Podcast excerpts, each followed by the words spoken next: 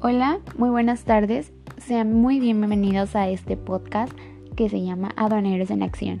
El primer episodio del que hablaremos hoy será de los Incoterms. Les hablaremos de qué son, en qué consiste, cuáles son los tipos y en qué funciona cada uno de ellos.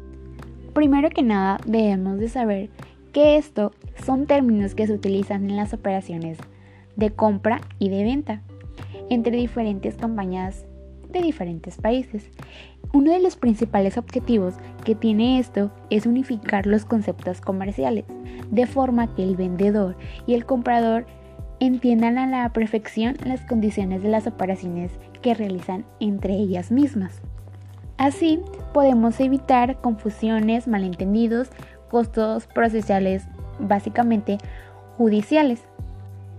En la actualidad existen 11 términos formados por tres letras cada uno. Cada uno es un código muy sencillo, pero a pesar de ello, cada Incotemps establece las responsabilidades del comprador y el vendedor como aspectos que se toman en cuenta, ya sea el gasto del transporte, el lugar de entrega, el riesgo que corre el mercado, los seguros, trámites aduaneros, entre otros. Sin embargo, hay otros datos que no cubren los temps, sino que deben quedar bien estipulados en otras partes del contrato.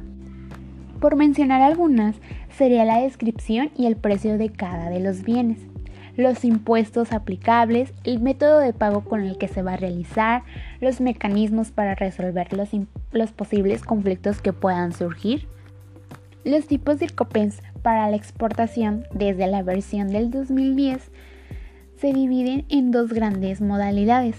Una es la aplicable para todos los medios de transporte y la otra sería para el transporte marítimo y vías navegables interiores. Les mencionaré algunos este, medios de transporte que son parte de esto.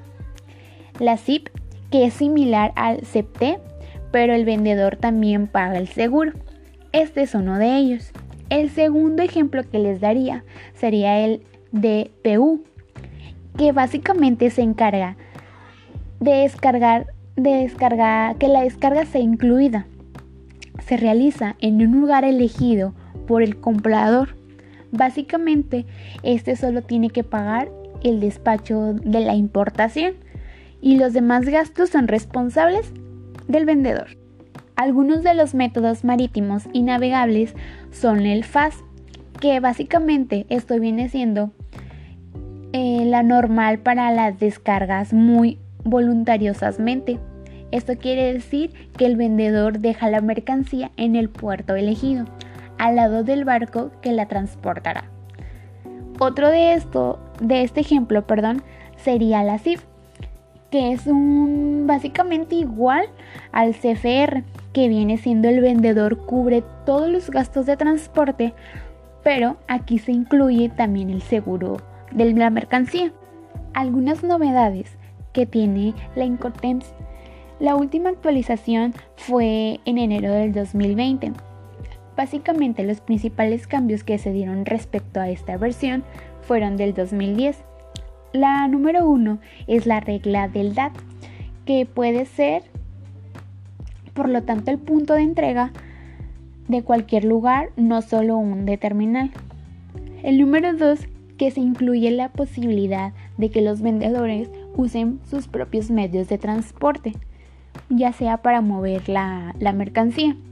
El número 3 son las reglas CIF y la CIPE incorporadas a dos niveles de seguros diferentes, cada uno de ellos con sus propias condiciones de contratación. Y por último, tenemos los envíos bajos CESA. El comportador puede solicitar al transportista un conocimiento de embarque con una notificación a bordo como una prueba de entrega.